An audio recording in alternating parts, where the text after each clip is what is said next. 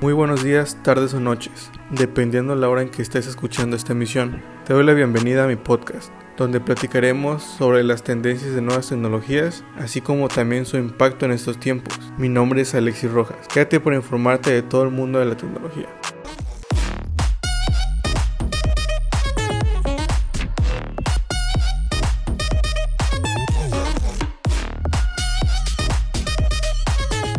Hey, ¿qué tal amigos? Hoy hablaremos sobre un tema muy interesante, el cual se titula Sistemas de Comunicación Digital. Pienso que más de una vez nos hemos preguntado cuál es el concepto de sistema digital. Bueno, para saber esto, podría decirse que este es cualquier sistema que pueda generar, procesar, transmitir o almacenar señales mediante dígitos. Para poder entenderlo un poco mejor, bastaría imaginarnos cómo se comunica un reproductor de audio o video hacia un equipo de entretenimiento, como puede ser tu grabadora, tu Xbox o tu reproductor Blu-ray.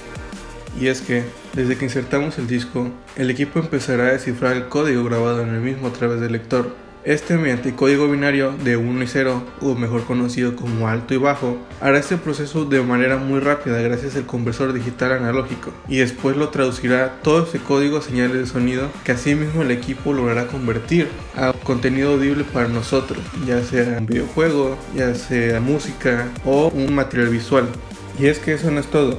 Seguramente has utilizado este tipo de comunicación muy frecuentemente sin que tú te hayas percatado, debido a que también se sitúa en nuestros celulares que diariamente usamos, con los mensajes de textos y voz, nuestras computadoras también, o nuestros valiosos asistentes virtuales como Alexa, de Amazon, Siri, de Apple o Google en los cuales tu voz puede transmitir señales que ellos mismos convertirán a audio u otras acciones como encender otros dispositivos o apagarlos, esto dependiendo si tú se lo ordenas. Bueno, Tal vez todo esto que te acabo de decir puede sonar muy positivo, ¿no? Pero también tiene su lado negativo. Ahora, algo que podría decirse como negativo es que estos sistemas no son inmunes al ruido. Estas perturbaciones que has notado al llamar a alguien y que esa voz de esa persona se escuche cortada o un poco molesta al escuchar es un ejemplo de esta distorsión. Cuanto mayor sea la redundancia presente en la señal, mayor es el nivel de comprensión alcanzable y entonces se necesitará contar con un buen ancho de banda para transmitir y que no se vea tan afectado esta red. Un dato curioso es que en el mundo hay 5.5 billones de usuarios de móvil único, lo que supone un aumento del 30%, o del 1% en el último año, así que es una locura imaginar la cantidad de datos que se manejan digitalmente, que funcionan diariamente en nuestros dispositivos día con día. Toda la información que te estoy brindando en este podcast fue investigada gracias a un artículo escrito por Pere Martí Puig, miembro de la Universidad Oberta de Cataluña, por si le quieres echar un vistazo en tu tiempo libre. También tiene otros artículos muy interesantes sobre tecnología, por si quieres enfocarte más en ello o estás un poco perdido en el tema.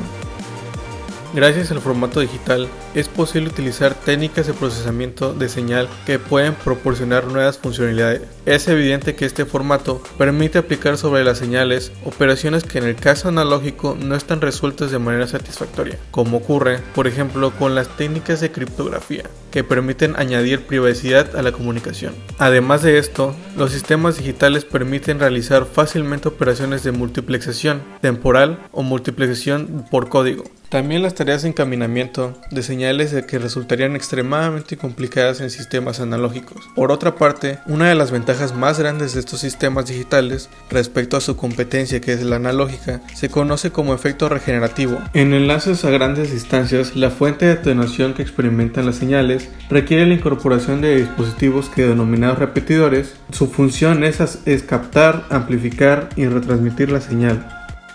Te comento también que ya puedes leer mi revista IMT 501 en la plataforma de ISU, en la cual involucro este y varios tópicos más sobre transmisión de datos. No te la puedes perder, te dejo el link en la descripción de este podcast por si le quieres echar un vistazo.